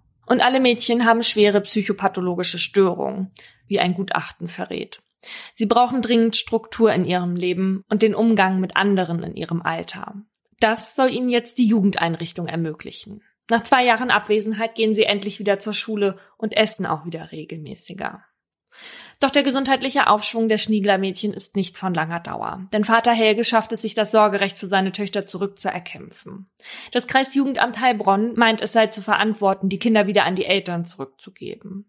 Also werden die Schnieglers wieder vereint, worüber sich die Töchter und ihre Eltern sehr freuen. Die Familie zieht zurück in die Gegend von Bad Mergentheim und fällt erneut durch seltsames Verhalten mhm. auf. Wieder sieht man sie kaum, wenn dann nur nachts, diesmal, wenn sie mit Taschenlampen in der Hand auf Streuobstwiesen Äpfel aufsammeln. Das ehemalige Familiensystem von Vater Helge Schniegler ist wieder im vollen Gang. Die einzigen Unterhaltungen, die der Familienvater mit Nachbarn führt, ist, wenn er sich bei denen beschwert, weil sie es ohne vorherige Ankündigung wagen zu grillen. Helge fordert, dass Barbecues 14 Tage vorher bei ihm angemeldet werden, da seinen Töchtern vom Fleischgeruch schlecht würde. Alle drei sind Vegetarierinnen. Anders verhält es sich allerdings diesmal mit den Schulbesuchen. Offenbar hatte der dreimonatige Sorgerechtsentzug Vater Schniegler zumindest dahingehend die Augen geöffnet. Solvik und Sabia blühen diesmal sogar richtig auf. Sie schreiben gute Noten, sind fleißig, erhalten sogar Urkunden. Nur am Sportunterricht teilnehmen kann vor allem Sabia nicht. Das zierliche, magere Mädchen ist zu schwach für körperliche Anstrengungen. Ihr fehlt einfach die Kraft. Ähnlich sieht es bei der jüngsten Sylvie aus. Wenn sie zur Schule geht, was sie nur ungern tut, dann versteckt sie ihren hageren Körper unter weiten Klamotten. Es scheint, als hätten die Schwestern das Essen erneut weitestgehend eingestellt. Die Rektorin von Sylvies Schule sucht mehrmals das Gespräch zu Vater Helge. Er mahnt ihn, dass seine Tochter essen und auch mehr lernen muss, denn ihre Besuche werden im Laufe der Zeit immer unregelmäßiger. Die Reaktion des Vaters ist eindeutig. Nach den Sommerferien im Jahr 2000 bleibt ein Platz in Silvis Klasse wieder leer. Helge beteuert diesmal, dass er seine Tochter schützen würde. Sie habe ihm gesagt, dass man sie in der Schule mit Steinen beschmissen habe. Die Rektorin bestreitet, dass es so einen Vorfall jemals gegeben habe. Wieder einmal füllt sich die Akte des Jugendamtes, wieder einmal versucht sich der Vater eine Zeit lang gegen den Eingriff in die Familie zu wehren, wieder einmal greifen die Behörden irgendwann durch und reißen die Familie notgedrungen auseinander. Vater Helge spricht von einer mutwilligen Zerschmetterung. Anscheinend sieht er nicht, wie sehr seine Töchter leiden. Für jeden anderen ist das aber auf den ersten Blick zu erkennen. Solvik, Sabia und Silvi sind mittlerweile bis auf die Knochen abgemagert. Ihre Körper sehen zerfallen, ihre Gesichter eingefallen aus. Die Haut ist trocken und schuppig. Fettgewebe haben die drei nahezu gar nicht. Solvik wiegt mit ihren 17 Jahren gerade einmal 28,8 Kilogramm. Oh mein Gott. Sabia bringt 33 auf die Waage und Silvi, die jüngste, wiegt bei 1,54 Meter nur noch 24,8. Das sind gerade einmal 60 Prozent von dem, was sie eigentlich wiegen sollte. Bei einem sind sich die Ärztinnen und das Jugendamt also sicher. Momentan sind die drei Schwestern in den Händen der Behörden besser aufgehoben als in denen des Vaters. Die Schnieglers bekommen das Sorgerecht für die Kinder entzogen und Solvik, Sabia und Silvi werden in unterschiedliche Krankenhäuser eingeliefert, wo sie wegen ihrer massiven psychischen Störungen behandelt und künstlich ernährt werden. Teilweise auch unter Zwang. Denn die Geschwister verweigern alle die Zusammenarbeit mit den Ärztinnen. Sie wollen sich nicht helfen lassen, vielleicht können sie sich auch nicht helfen lassen, man weiß es nicht. Die drei geben einem Rätsel auf. Obwohl jeder andere Mensch meinen würde, dass es den Schwestern besser gehen müsste, wenn sie von ihrem dominanten Vater getrennt seien, ist das Gegenteil der Fall. Alle drei wollen zurück zu ihren Eltern, zurück ins Zuhause, was immer nur vorübergehend eins ist. Besonders Sabia, die mittlere Tochter, leidet unter der Trennung. Sie sitzt lieber in der Ecke rum, schottet sich ab. Das, was sie von den Eltern kennt, lebt sie jetzt selbst. Sabia hasst die Klinik und tut alles, um hier nicht länger sein zu müssen. So schreibt sie unter anderem an das Familiengericht Bad Mergentheim, dass ihre Eltern viel besser seien als viele andere. Vater Helge sieht das Problem auch nicht etwa in seinem Erziehungs- und Lebensstil, sondern in den Behörden, gegen die er mit aller Macht versucht vorzugehen. Genau diese Einstellung kritisiert der Oberarzt der Klinik, in der Sabia untergebracht ist. Er hält Vater Helge für die Ursache für den Zustand der Mädchen. Helge leugne nicht nur die Erkrankung von Sabia, er nehme auch eine Verschlechterung des Gesundheitszustands billigend im Kauf, um im Kampf gegen den Feind bestehen zu können. Laut ihm sei die abnormale Bindung an die Eltern für die Erstörung Essstörungen verantwortlich. In einer psychiatrischen Beurteilung schreibt er von einem paranoiden Deutungssystem der Realität und dass sich Helge so verschanzt und eingemauert habe, dass nur noch massives Misstrauen, Verfolgungsgedanken und Vorstellung von existenzieller Bedrohung in seinen Gedanken Platz haben. Sabia sei so im Warnsystem ihres Vaters, dass sie jede eigenständige individuelle Entwicklung verloren habe und von ihm als Objekt im wahnhaften Kampf gegen die feindliche Außenwelt instrumentalisiert wurde. Einen Kampf, den Vater Helge tatsächlich führt. Gegen die Zerschmetterung seiner Familie versucht er mit Hilfe von zwei Anwaltsbüros und etlichen Strafanzeigen vorzugehen. Doch seine Töchter bringt ihm das nicht zurück. Sie bleiben zunächst in Obhut des Jugendamtes. Den Eltern und den drei Töchtern bleibt lediglich die Besuchszeit füreinander, doch die Schniegler Eltern sind in den Krankenhäusern nicht gern gesehen. In der Heidelberger Klinik, da wo Silvi untergebracht ist, bekommt Vater Helge sogar Hausverbot wegen Störung des Stationsfriedens, weil sie ihn hinter dem Aufstand seiner Tochter vermuten, die sich partout nicht behandeln lassen will. Ich werde hier tätlich und verbal gequält, erpresst und bedroht, schreibt sie in einer Beschwerde im Dezember des Jahres. Aber zumindest körperlich geht es Sabia und ihren Schwestern allmählich besser. Alle gewinnen an Gewicht und Kräften. Mittlerweile hat die Weihnachtsstimmung auch Einzug in die Kinderkliniken gefunden. Zumindest bei den meisten PatientInnen. Doch im Gegensatz zu anderen Kindern in dem Krankenhaus will Sabia keines ihrer Türchen im Adventskalender öffnen. Wenn die Stationsschwester kommt, um sie zu animieren, eins aufzumachen, sagt sie kaum hörbar mit zerbrechlicher Stimme, dass ein anderes Kind das für sie machen könne. Dass die Familie auch Weihnachten nicht zusammen verbringen kann, ist für alle belastend. So belastend, dass Vater Helge einen Plan ausheckt. Es ist der 24. Dezember im Jahr 2000 und Helge und Tilda Schniegler machen von ihrem Besuchsrecht in den Kliniken Gebrauch. Doch die beiden sind nicht gekommen, um ihren Kindern Geschenke zu bringen. Helge Schniegler ist hier, um sich das zurückzunehmen, von dem er meint, es stünde ihm zu. Seine Töchter. Und so verlassen die Eltern die Krankenhäuser nicht allein, sondern haben ihre Kinder mit im Schlepptau. Eines nach dem anderen befreien sie. Unbemerkt aus den Kliniken setzen sie in einen vorher gemieteten Toyota und fahren davon. Weg von dem Ort, wo man den Kindern helfen wollte. Der Vater meint aber besser zu wissen, was gut für sie ist. Und das ist in seinen Augen die Familie. Mit dem Mietwagen geht es in den bayerischen Wald. Vater Helge hatte hier extra vorher ein Ferienhaus gemietet. Bepackt sind die Schnieglers mit etlichen Konserven. Der Vorrat reicht für mehrere Wochen. Mittlerweile hat auch das Jugendamt von der Aktion Wind bekommen. Die Medien berichten von dem Vater, der seine eigenen Kinder entführt hat und untergetaucht ist. Die Mutter spielt die meiste Zeit nur eine untergeordnete Rolle, in der Berichterstattung und in der Familie. Vater Helge wendet sich in der Zeit an seinen Familienanwalt. Seinen Aufenthaltsort hält er geheim. Helge rechtfertigt ihm gegenüber die Entführung damit, dass die Töchter im Krankenhaus schlecht behandelt worden seien und dass es die Kinder nicht ertragen haben, voneinander und von ihm und seiner Frau isoliert gewesen zu sein. Das Statement gibt der Anwalt im Namen seines Mandanten auch öffentlich ab und appelliert an das zuständige Jugendamt, die Situation zu deeskalieren und eine gemeinsame Familientherapie zu ermöglichen. Stattdessen wird aber Haftbefehl gegen Helge und Tilda erlassen. Eine Hexenjagd sei das, so der Vater. Nach 19 Tagen findet die ein jähes Ende. Durch eine Standortermittlung über das Funktelefon kann die Familie geortet werden. Diesmal hatte sich der Zustand der Mädchen nicht verschlechtert. Trotzdem kommen sie erneut in einem Heim unter. Aus einer unmenschlichen Hölle habe er seine Kinder befreit. Helge Schniegler präsentiert sich medial als den Retter seiner Kinder und schwört, wir geben nicht auf und wenn sie uns alle erschießen. Helge und seine Familie gegen den Rest der Welt. So fühlt es sich offenbar für ihn an. Doch vorerst müssen er und Tilda ins Gefängnis, und zwar für mehrere Monate. Wegen Misshandlung Schutzbefohlener und Kindesentzug. Denn zum Zeitpunkt der Entführung waren Solvik, Sabia und Silvi unter der Obhut des Jugendamts. Doch auch aus dem Gefängnis heraus gibt das Familienoberhaupt keine Ruhe. Er klagt gegen die Verhaftung und hat damit tatsächlich Erfolg. Denn ein gerichtlicher Gutachter, der als Jugendpsychiater tätig ist, bescheinigt, dass Solvik, Sabia und Silvi keine psychogenen Essstörungen hätten, die Ursache für ihr Krankheitsbild also vermutlich nicht psychologisch zu erklären sei. Helge und Tilda halte er mit einigen Einschränkungen grundsätzlich für erziehungsfähig. Das Oberlandesgericht folgt dem Experten und urteilt, dass der Freiheitsentzug der Schnieglers nicht zulässig gewesen war. Der Vorwurf gegen Helge und Tilda wegen gemeinschaftlicher Entführung wird fallen gelassen. Im Gegenzug dazu müssen die Eltern allerdings auf eine Haftentschädigung verzichten. Deal ist außerdem, dass sich das Jugendamt um die Gesundheit der Mädchen in Zukunft kümmern wird und die Eltern eine regelmäßige Kontrolle zulassen müssen. Die sogenannten Hungerkinder wandern also wieder zurück in die Obhut der Eltern und damit wieder ins Verderben. Die Familie ist zusammen, hat das zurück, was sie wollte. Es könnte so bleiben, wenn man sich an die Regeln halten würde. Eine offenbar unmachbare Sache für Helge.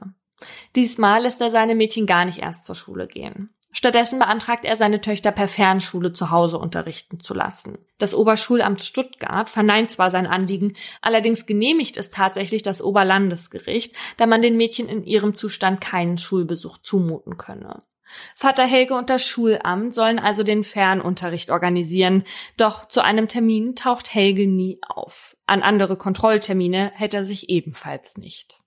Solvik, Sabia und Silvi sind ihren Eltern vollkommen ausgeliefert. Keine kontrollierende Instanz hat mehr Zugang zu den Mädchen, deren gesundheitlicher Zustand ein ständiger Balanceakt ist. In dieser Zeit werden Solvik und Sabia volljährig, können nun also selbst entscheiden, wo und wie sie leben möchten. Sie entscheiden sich für ihre Eltern. Wie immer. Das rechtliche Tauziehen dreht sich nun um die jüngste, Silvi. Gegen alles, was die Behörden den Eltern für die 15-Jährige auferlegen möchten, klagt Vater Helge. Innerhalb von vier Monaten 31 Mal. Wow. Die Akte beim Jugendamt ist mittlerweile 26 Ordner dick und füllt sich jedes Mal mehr, wenn Helge sich wieder einer Vorgabe widersetzt. Mittlerweile ist Herbst 2002. Tochter Silvi wurde schon fast ein Jahr nicht mehr vom Jugendamt, LehrerInnen oder ÄrztInnen in Augenschein genommen.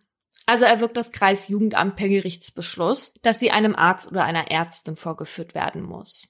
Das Amtsgericht Bad Mergentheim aber sieht nicht, dass der Termin seine Eile hat, obwohl das Jugendamt regelmäßig auf unablässige Befürchtungen verweist. Mehrmals steht ein Mitarbeiter des Jugendamts vor der Tür der Schnieglers, der die Familie dazu auffordert, Silvis Gesundheitszustand überprüfen zu lassen. Vater Helge öffnet nicht. Stattdessen hört der Mitarbeiter vom Jugendamt, wie er seine Tochter anbrüllt. Ich schlag dich tot, wenn du nicht isst. Du bringst mich damit noch ins Gefängnis. Tatsächlich ist der Grund, warum Silvi sich zu Hause verschanzt, dass sie schon lange wieder nichts mehr isst. Um die Behörden auf Abstand zu halten, behauptet Vater Helge dann, dass sich Silvi schon bald einer Untersuchung stellen würde. Und dann kommt der 18. November 2002. Es ist der Tag, der Helge und Tilda endlich die Augen öffnet. Fast zu spät. Denn aus Silvi ist mittlerweile das Leben fast entwichen. Als die Eltern den Arzt rufen, steht Silvi schon an der Schwelle zur Bewusstlosigkeit. Mehr tot als lebendig, wird der Notarzt später sagen. Toll. Seit ihrem letzten Krankenhausaufenthalt hat sich der Zustand der 15-Jährigen nochmal deutlich verschlechtert. Schon damals hatte sie knapp unter 25 Kilo gewogen. Mittlerweile ist sie zwei Jahre älter und wiegt gerade einmal 21 Kilo. Mhm. Unter ihrer Haut sieht man ihre Adern bläulich durchschimmern. Auch Solvik und Sabia werden von BetreuerInnen mitgenommen. Die beiden sind so geschwächt, dass sie es nicht einmal ohne Hilfe zum Auto schaffen. Seine Tochter Sylvie hätte erst zu essen aufgehört, als man sie dazu zwingen wollte, zum Arzt zu gehen, behauptet Vater Helge und versucht erneut alle Vorwürfe von sich zu weisen. Da kommt man nicht mehr ran, da hilft kein gutes Zureden. Ob es ein Süchtiger ist oder sonst jemand, die Familie bewirkt da erfahrungsgemäß am wenigsten, sagt er einen Tag, nachdem Sylvie ins Krankenhaus gebracht wurde. An diesem Tag tritt bei Silvi ein Multiorganversagen ein, so dass sie künstlich beatmet und ins Koma versetzt werden muss. Wochenlang ringt man um ihr Leben. Erst im Januar erwacht sie aus dem Koma. Silvis Hirn und ihre Nerven haben erhebliche Schädigungen erlitten. Sie kann kaum noch etwas sehen, sprechen, geschweige denn laufen. Oh Dass Silvi jemals wieder die Alte sein wird, glauben die MedizinerInnen nicht. Helge und Tilda wandern erneut ins Gefängnis. Den Schaden, den Silvi davongetragen hat, legt man ihnen zur Last. Doch wie ist das rechtlich zu werten? Denn Silvi wollte hungern. Helge und Tilda haben sie nicht dazu gezwungen, sie sind selbst an der Magersucht ihrer Tochter verzweifelt. Dieser Frage wird sich in den nächsten Wochen das Landgericht Ellwangen stellen. Dort wollen die beiden Eltern zwar nicht aussagen, lassen aber über ihre Anwälte beteuern, dass sie ärztliche Hilfe unterließen, weil sie Rücksicht auf Silvis Willen nehmen wollten. Wir hätten eher ärztliche Hilfe holen sollen. Hierfür fehlte uns jedoch die Kraft, verlesen die Anwälte. Sie hätten Angst vor einem nicht wieder gut zu machenden Vertrauensverlust bei Silvi gehabt. Der geht es zum Zeitpunkt des Prozesses zwar wieder besser, richtig sehen oder laufen kann sie allerdings immer noch nicht. Vor Gericht verteidigt sie ihre Eltern im Rollstuhl. Ich wollte nicht zum Arzt gehen, weil ich Angst hatte. Dass sie nichts gegessen habe, läge alleine am Stress und der Panik, den die Behörden in ihr ausgelöst hätten. Klar, weil sonst hat sie ja super gerne und richtig viel gegessen. Ja. Auch Solvik und Sabia sehen ihre Eltern nicht in der Schuld. Sie hätten immer für genügend Essen gesorgt und sie seien die besten Eltern, die man sich wünschen könne. Der psychiatrische Sachverständige bestätigt den beiden Schwestern und auch Sylvie eine schwere Persönlichkeitsstörung. Der Prozess versucht ein wenig Licht in ein Familiensystem zu bringen, das man nicht verstehen kann.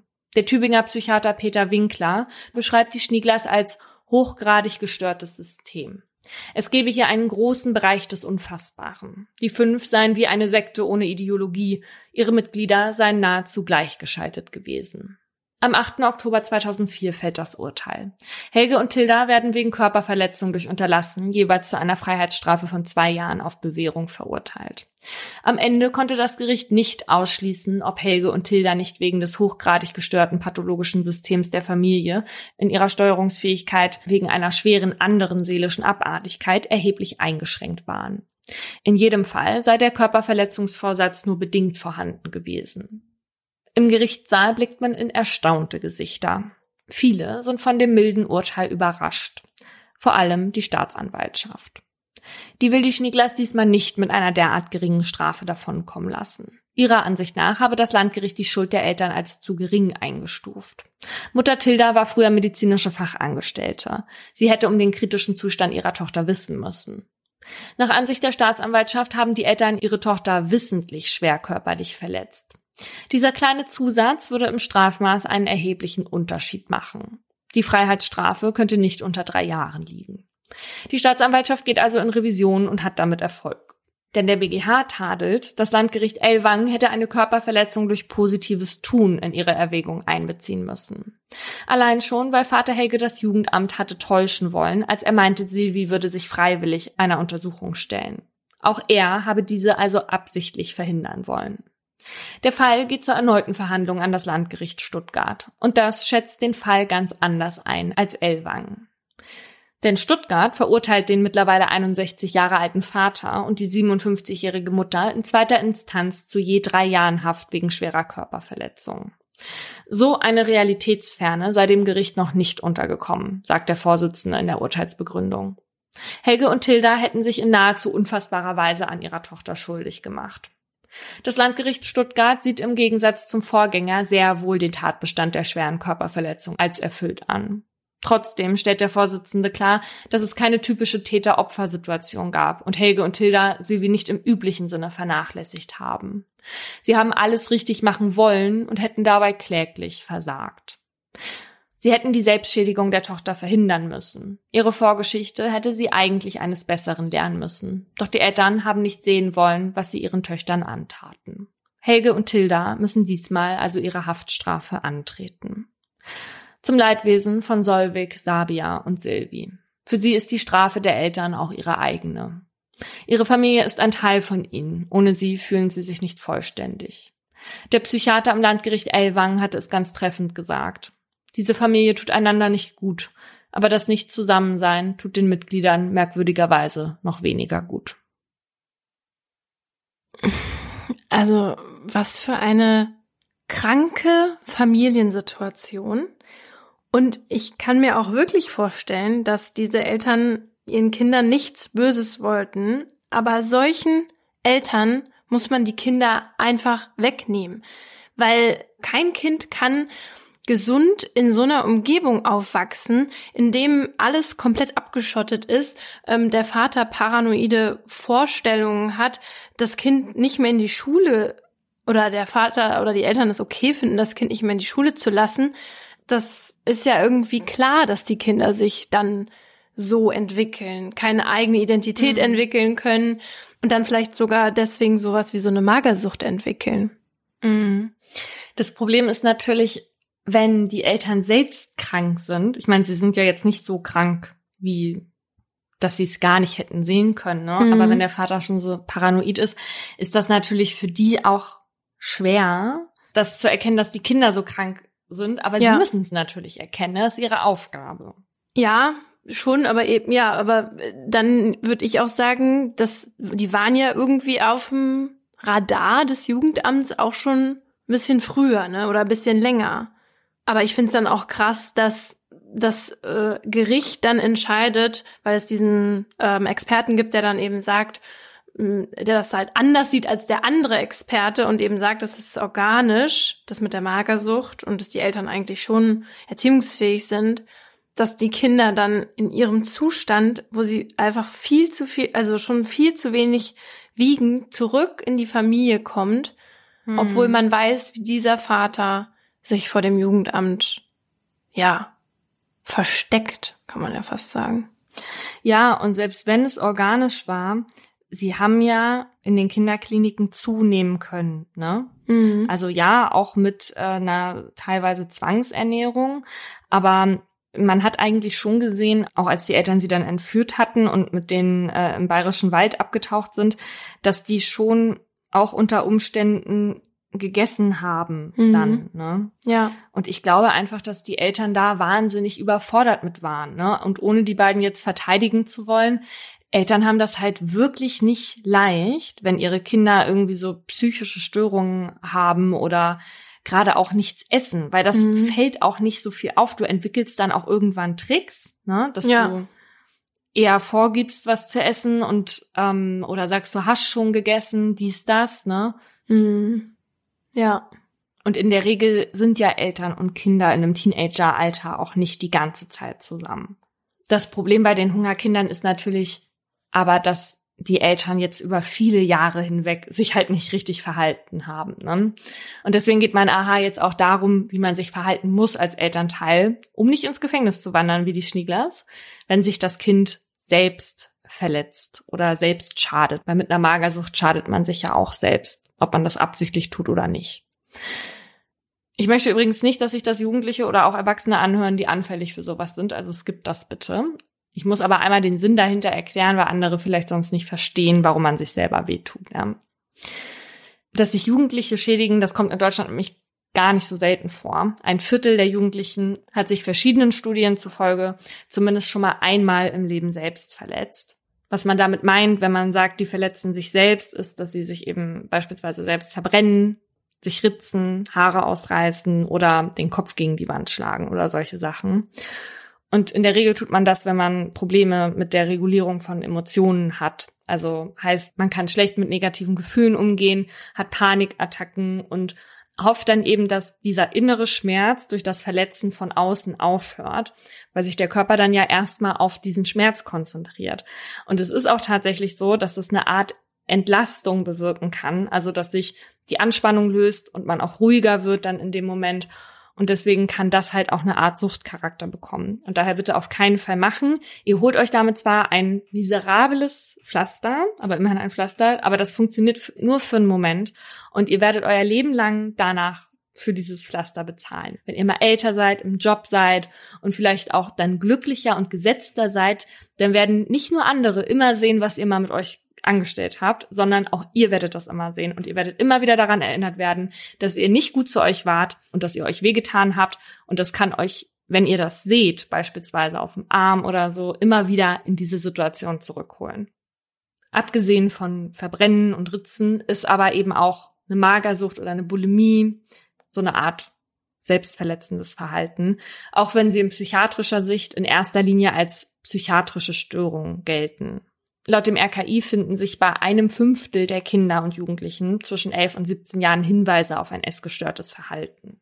Und ich weiß nicht, wie das bei dir war, aber bei uns in der Schule, da würde ich ja sagen, durchschnittlich zwei Mädchen in jeder Klasse ab einer bestimmten Jahrgangsstufe hatten auf jeden Fall mit Magersucht zu kämpfen. Und ich hatte auch jemanden im direkten Umfeld und das war am Anfang dann so, dass, ne, wenn man so in die Pubertät kommt und dann achtet man schon zum ersten Mal irgendwie doch dann auf seinen Körper und manche Leute machen irgendwie Diäten oder man redet darüber oder sowas, ähm, dann fällt es einem als Jugendliche dann, oder ist bei mir so gewesen, nicht direkt auf, wenn das sozusagen dann in so eine Magersucht rutscht bei jemand anderem. Hm. Und was du eben gesagt hast, dass es auch sauschwer ist für die Eltern zu reagieren oder das überhaupt zu merken. Das kann ich äh, auch eben bezeugen als Freundin war das auch echt, es hat lange gedauert, bis ich es überhaupt gemerkt habe und ähm, total schwierig für mich überhaupt das anzusprechen oder sowas, weil man nicht wusste, wie man mhm. überhaupt damit umgehen soll. Ne? Ja, also kann ich auch aus eigener Erfahrung sagen, dass das für die Leute im Umfeld total schwierig ist zu helfen, weil man ja selbst nicht weiß, wo man sie bekommen soll teilweise. Und selbst wenn man dann irgendwelche Stellen an die Hand gegeben bekommt, wir wissen, dass das sau schwierig ist in Deutschland, einen Therapieplatz ambulant oder in der Klinik zu bekommen. Mhm. Aber nichtsdestotrotz ist es natürlich Aufgabe der Eltern, alles dafür zu tun, seinem Kind zu helfen. Und diese Aufgabe haben sie vom Staat bekommen mit dem Sorgerecht und eben der Fürsorge. Wir haben mit einem Fachanwalt für Familienrecht gesprochen, Wolfgang Behlau, und der hat uns erzählt, was Eltern in so einem Fall tun müssen.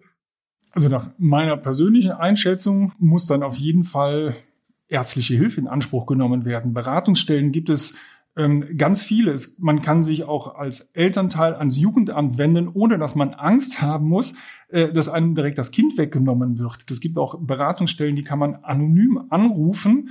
Ähm, es gibt ähm, von der Caritas, es gibt Pro Familia, es gibt das Jugendamt, es gibt ganz viele Beratungsstellen jedenfalls, um eben Hilfestellung zu geben. Und nach meiner Einschätzung ist es absolut zwingende Pflicht von Eltern, sich darum zu kümmern, solche Hilfestellungen auch wahrzunehmen. Wenn man das nicht macht, dann kann man nämlich wie Helge und Tilda dafür ins Gefängnis gehen. Jetzt muss man ja sagen, dass die beiden sich ja schon einiges geleistet haben. Ne? Aber selbst wenn man nicht aktiv daran beteiligt ist, dass sich das Kind weiter und weiter und weiter schädigt, so wie in diesem Fall, den ich gerade erzählt habe, dann kann man dafür rechtlich trotzdem belangt werden. Durch diese Garantenstellung, in der sich die Eltern befinden, kann dann hier nämlich auch eine Körperverletzung durch Unterlassen vorliegen, weil die Eltern nämlich in einem besonderen Maß verpflichtet sind, Gefahren von ihren Kindern abzuwehren, damit eine Schädigung eben nicht eintritt. Und wenn man das nicht tut, dann verletzt man eben seine Fürsorge. Genau, es ist ja nämlich nicht so, dass das Sorgerecht nur Rechte mit sich bringt. Also klar, als Mutter oder Vater kannst du jetzt entscheiden, welche Religion dein Kind haben will. Was ich eine Frechheit finde. Aber ja. Ja. Oder in welchem Kindergarten es soll oder wo es zum Beispiel wohnt. Aber eben, du hast auch Pflichten. Und das ist dann nicht nur diese Gesundheitsfürsorge, dass man das Kind irgendwie behandeln lässt, wenn es krank ist oder impfen lässt bei Kinderkrankheiten oder es nackt im Schnee spielen lässt, ja. Aber dazu gehört auch die Pflege, die Beaufsichtigung, die Erziehung und zum Beispiel auch die Vermögensverwaltung des Kindes. Unser Experte Herr Behlau, den ich übrigens über YouTube gefunden habe, wo er mir sehr verständlich erklärt hat, wie das Sorgerecht funktioniert, der hat das so zusammengefasst. Sorgerecht heißt, sich um das Kind kümmern mit allem, was dazugehört. Und ich glaube, man hat schon ein bisschen Verständnis dafür, was damit gemeint ist, ohne dass das jetzt in einem Gesetzbuch alles einzeln aufgeschrieben werden muss. Weil das ist nämlich auch nicht so. Ja, also die Eltern sollten schon wissen, was sie zu tun haben und was nicht. Ne? In der Regel sind es ja auch tatsächlich Mutter und Vater, die die sogenannten InhaberInnen des Sorgerechts sind, obwohl das natürlich auch mit anderen Geschlechtern geht. Die Mutter ist in Deutschland die Person, die das Kind geboren hat. Und Vater ist der Mann, der zum Zeitpunkt der Geburt mit der Mutter verheiratet ist. Auch wenn er gar nicht der biologische Vater ist. Was auch strange ist. Ja, und das wusste ich halt vor dieser Folge noch nicht. Und es hat mich sehr geschockt. Mm, ja. Oder es ist eben der Mann, der die Vaterschaft anerkannt hat oder vom Gericht als Vater festgestellt wurde. Wir gehen jetzt aber mal vom einfachsten Fall aus. Also Mama und Papa sind verheiratet, dann bekommen beide bei der Geburt das Sorgerecht. Wenn sie sich dann scheiden lassen, dann bleibt das Sorgerecht generell erstmal geteilt. Es sei denn, ein Elternteil beantragt es ganz allein oder in bestimmten Teilen zu bekommen. Sowas hat aber nur Erfolg, wenn entweder das andere Elternteil zustimmt, weil er oder sie das auch so will, oder wenn das Familiengericht der Überzeugung ist, dass das zum Wohl des Kindes besser ist. Also zum Beispiel dann, wenn die Eltern halt total zerstritten sind und sich nicht mehr miteinander einigen können und keine Entscheidungen zusammentreffen können, was das Kind angeht, dann versucht das Familiengericht das halt so zu entscheiden, wie das für das Kind am besten ist. Wenn die Eltern bei der Geburt nicht verheiratet sind, dann steht ihnen trotzdem beiden das Sorgerecht zu, wenn die eine sogenannte Sorgeerklärung abgeben oder das Familiengericht es denen dann beiden überträgt. Das ist aber tatsächlich erst seit 2013 so. Vorher ging man nämlich davon aus, dass uneheliche Kinder nur aus unwichtigen Affären stammen, also salopp gesagt. Dankeschön. Aber dagegen hatte dann irgendwann ein Vater geklagt, weil er es natürlich unfair fand, dass die Mutter das Sorgerecht einfach bei der Geburt bekam und verheiratete Männer ja auch und die das ja dann auch behalten konnten, wenn man sich hatte scheiden lassen. Er aber, weil er damals halt unverheiratet war, das nicht haben konnte, solange die Mutter mhm. da nicht zugestimmt hat. Und das muss man sich ja mal vorstellen. Also bis 2013 konnte die Frau, auch wenn es überhaupt keinen Grund gab und sie vielleicht einfach nur keinen Bock hatte, dass der Kindesvater genauso über das Leben des Kindes entscheiden konnte wie sie, halt einfach Nö sagen. Und wann war das auch so, dass der Vater das Sorgerecht nicht bekommen konnte? Egal, was für ein toller Vater er vielleicht gewesen wäre und es vielleicht sogar besser gewesen wäre, dass er das Sorgerecht alleine gehabt hätte oder das Wohnsitzrecht mhm. oder so, ne? Also, wenn sie nicht verheiratet waren bei der Geburt, ne? Genau, ja, nur dann. Nicht in allen Fällen. Also, das hat mich auch geschockt, als ich das jetzt gelesen habe, bis 2013. Wow. Ja. Seitdem ist der Vater theoretisch nicht mehr benachteiligt, in der Praxis aber teilweise schon, wie uns unser Experte erklärt hat. Da ist es dann eher so, dass äh, im alltäglichen Umgang, also nicht das Sorgerecht betreffend, sondern beim Umgang, äh, da natürlich eine Benachteiligung äh, in der Praxis tatsächlich besteht für die, ähm, bei denen das Kind nicht überwiegend lebt. Das heißt, meistens dann für die Väter, die Umgang haben möchten. Ich kenne also ganz viele Väter, ähm, die ich hier aus dem beruflichen Alltag kennenlerne, die durchaus sehr engagiert sind, aber eben nicht gelassen werden, obwohl sie tatsächlich gerne viel mehr Umgang hätten. Das wird sowohl von Müttern blockiert als auch von Richtern blockiert. Also da gibt es tatsächlich viele Fälle. Und ich weiß auch aus meinem Umfeld, dass man da als Vater dann auch manchmal eben nicht den gerichtlichen Weg wählt, weil man eben entweder nicht die Kraft dazu hat oder auch nicht will, dass sich die Beziehung zur Mutter dann noch mehr verschlechtert, mhm. so dass man dann am Ende oft nachgibt. Und wenn Herr Belau schon sagt, es gibt da sehr viele Fälle, die er kennt, kann ich mir eben vorstellen, dass das Dunkelfeld da auch richtig groß ist. Ja. Und ich glaube, daran sieht man auch, dass halt eben leider nicht immer das Kind im Mittelpunkt steht, ne? Sondern halt eben dann auch manchmal einfach ein verletztes Ego oder ein Vertrauensmissbrauch, was auch immer. Und leider gibt es dann eben diese Fälle, wo ein Elternteil dem anderen das Kind entzieht. Ja, genau. Und dann einfach zum Beispiel mit dem ins Ausland fährt und dann auf Nimmerwiedersehen, ne? Mm, ja, genau. Da gibt's aktuellen Fall, der gerade ganz groß in der Presse war, wo ein Mann seine zehnjährige Tochter nach dem Umgang letztes Jahr im November nicht mehr zurückgebracht hat, sondern stattdessen mit ihr, seiner neuen Frau und deren Tochter nach Paraguay ausgewandert ist. So und zwar, weil er die Corona-Maßnahmen in Deutschland für gefährlich hielt und Angst vor einer Impfung hatte. Wer sagt diesem Mann jetzt, dass man sich hier nicht impfen lassen musste, ja? Naja, die Mutter hat jetzt ein halbes Jahr nach ihrer Tochter gesucht, ist immer wieder nach Paraguay geflogen und hat da die Behörden involviert und letztendlich hat sich der Typ jetzt gerade im Juni gestellt und die Tochter ist wieder mit ihrer Mutter vereint. Aber ihm droht jetzt wahrscheinlich ein Prozess wegen Kindesentziehung. Und das kommt halt auch gar nicht so selten vor. Letztes Jahr zum Beispiel wurden 250 Kinder in Deutschland auf diese Weise, also mit ins Ausland bringen, dem anderen Elternteil entrissen.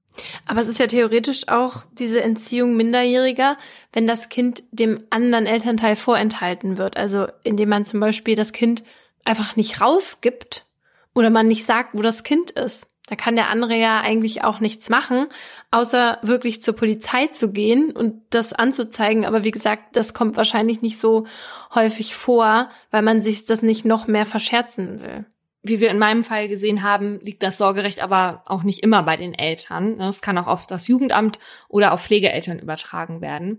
2011 zum Beispiel wurde das Sorgerecht 12.700 Mal vollständig oder teilweise den Eltern entzogen. In 75 Prozent der Fälle ging es dann an das Jugendamt. Und sowas passiert in aller Regel dann, wenn das Kindeswohl in Gefahr ist da muss halt das Familiengericht eingreifen und das Sorgerecht entziehen. Ja, und wenn es dazu kommt, dann ist es auch oft so, dass die Eltern dann vor Gericht stehen, zum Beispiel wegen Verletzung der Fürsorge oder Erziehungspflicht. Das haben Gerichte in der Vergangenheit zum Beispiel dann entschieden, wenn einem Kind Alkohol gegeben wurde, weil es mangelhafte hygienische Zustände gab, weil das Kind nicht in die Schule ging, weil man es zu lauten Konzerten mitgenommen hat oder weil man das zu Hause eingesperrt hat. Also das waren so ein paar Gründe, warum das jetzt verurteilt wurde. Mhm. Und da gibt's in der Regel allerhöchstens eine dreijährige Haftstrafe oder eine Geldstrafe.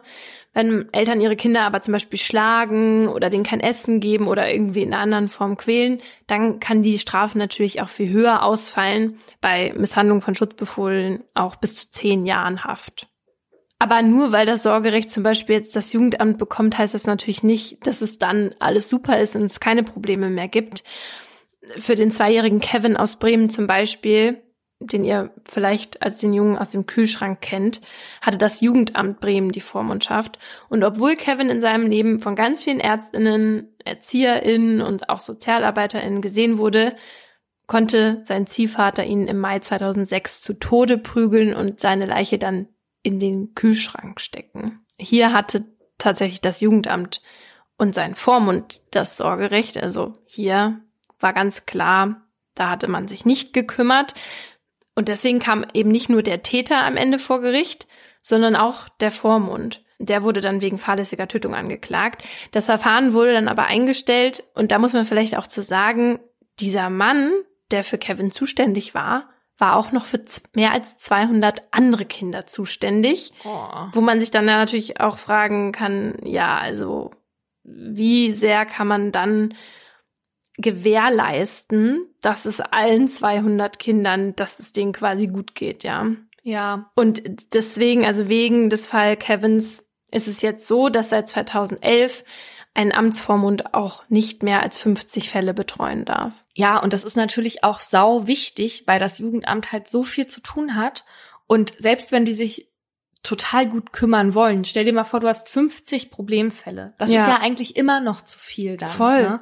Ich meine, muss man auch einfach mal oft sagen, dem Jugendamt sind halt auch oft die Hände gebunden, sowohl personell oder halt eben rechtlich. Die können nicht einfach irgendwo reinmarschieren und die Kinder rausholen. Und mich hat das in meinem Fall so geärgert, weil das Jugendamt so hinterher war, diese Kinder äh, aus der Familie zu holen. Aber sie können es halt einfach nicht, wenn es keinen gerichtlichen Beschluss dafür gibt, ja. Und in meinem Fall lag einfach das Problem beim Gericht, die immer gesagt haben, ja, nee, ach, da ist noch Zeit, ach dies, ach, das ist nicht eilig und so was willst du denn dann machen? Ja. Ja, das Wichtigste beim Sorgerecht ist, und das hat unser Experte uns ja auch tausendmal gesagt, ist eben das Wohl des Kindes. Und ich glaube, wenn man das wirklich immer vor Augen hätte, dann könnten viele Fälle, die wir jetzt heute besprochen haben, verhindert werden. Genau.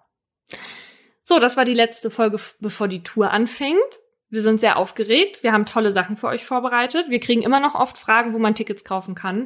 Im Grunde ist alles ausverkauft, außer unsere Städte im Osten. Da gibt's noch Tickets. Also da geht noch ein bisschen. Generell aber mal so als Tipp. Viele können kurzfristig dann doch nicht, weil sie die Spannung nicht aushalten können, die ihnen da geboten wird oder so. Ja, deswegen komme ich vielleicht auch nicht. ja, dann haben wir aber ein Problem. Das ist ja mein größter Albtraum, auf einer Bühne zu stehen und dann nicht zu wissen, was man machen soll und das Publikum wartet. Und das könnte passieren, wenn du nicht kommst. Also ja. von daher bitte, bitte tauch einfach bitte auf. Mit. das möchte ich auch für unser Publikum. Ich hätte nämlich einen Plan B, womit ich die Leere und Stille füllen würde, mhm. wenn ich nicht weiß, was zu tun ist. Ich habe nämlich als Kind immer diesen einen Traum gehabt. Und zwar möchte ich einmal How Will I Know Who You Are von Jessica Volker auf einer großen Bühne singen. Und ich kann gar nicht singen. Und normalerweise legt man ja beim Erwachsenwerden ein, also alle Kindheitsträume ab. Die meisten zumindest. Aber der hat sich bei mir einfach so durchgesetzt. Deswegen könnte es sein, dass ich sonst das tun würde. Oh Gott, das muss ich verhindern. Das musst du verhindern, genau. Okay. Aber weil die Gefahr natürlich immer noch besteht, Kauft euch bitte keine Tickets im Fansafe für 200 Euro auf Eventim. Das lohnt sich nicht. Nein. Selbst wenn ich singen würde. Und eine Ankündigung haben wir noch zu machen. Und zwar wird es ein exklusives Tour-Shirt geben. Mit ja. einer geilen Grafik. Mit vielen Insidern. Ja, das ist richtig geil. Das sieht richtig aus wie so ein Band-Shirt. Quasi wie die Paulina Laura Fussel Band. Ich lieb's. Wir freuen uns auf euch in Hamburg natürlich mit Bläser. Ah ja. Ja, ich werde natürlich auch einen, äh, einziehen, ist ja wohl klar. Beide Abende auch. Ja, Hintergrund ist, Lauras Omsen möchte, dass sie seriös aussieht. Schick. Und da schick sie in aussieht. Hamburg ist, ist Hamburg Bläserstadt, auch für euch.